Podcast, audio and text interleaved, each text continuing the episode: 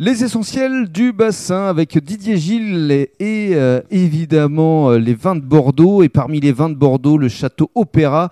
Et euh, des vignes que vous travaillez de quelle façon? Avec un, un souci permanent de préserver l'environnement, vous aussi Alors abso- absolument, nous la propriété fait une quarantaine d'hectares, mais seulement 20 hectares de, de vignes.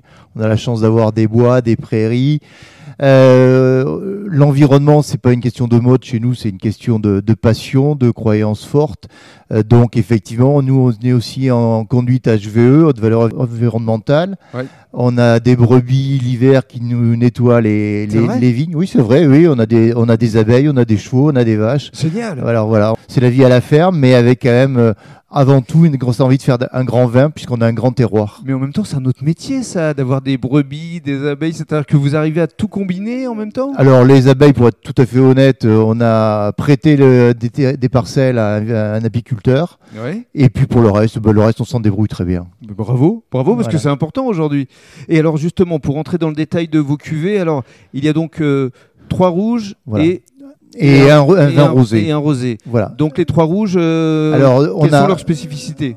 En fait, on a deux grands vins rouges premium, on va dire. On Mhm. a Château Opéra, la cuvée éponyme de le- de- du château, qui est un vin de Bordeaux complexe, qui fait un élevage en barrique, et Prélude, qui est un vin de Bordeaux aussi, mais qu'on veut gourmand, croquant, euh, voilà, qui est, qui est très agréable, et qui est sur le fruit, mais avec beaucoup d'élégance, avec beaucoup de tenue. D'accord. Aujourd'hui, vos vins, ils sont distribués où exactement? Alors, beaucoup à l'export. Euh, Quel pays?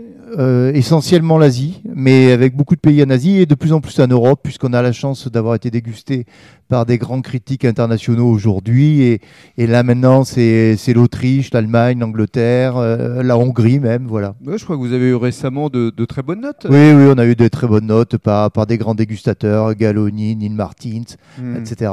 C'est quoi votre objectif, votre but là pour les mois, pour les années à venir? Ben, être fidèle à ce qu'on a toujours voulu faire, c'est-à-dire euh, continuer à, produire des, grands vins, avancer, avancer, euh, faire des vins qui sont toujours des vins abordables, des vins pour amateurs, pas des buveurs d'étiquettes, des gens qui aiment le vin, quoi. Très bien, merci beaucoup. Et puis on va donner euh, le mot de la fin à, Stéphane Loniewski parce que c'est vrai que c'est important ces moments d'échange entre le restaurateur, le vigneron, euh, vis-à-vis de votre clientèle, la possibilité euh, de euh, les, les mettre en contact. Vous pourriez imaginer comme ça des dégustations avec euh, des vignerons euh, ici à la brasserie des Marquises? Bien évidemment, c'est essentiel, hein, puisqu'on on est sur les essentiels du bassin. Euh, Aujourd'hui, on, on sent bien que la clientèle a envie de connaître les produits qu'elle consomme. La Il traçabilité. faut la traçabilité, et puis le local, hein, c'est- c'est c'est important. Pourquoi aller chercher à des milliers de kilomètres ce que l'on peut avoir Et puis de l'humanité, puisqu'on est directement en contact avec euh, les producteurs. Et ça, ça a vraiment du sens pour nous. Merci beaucoup. Merci.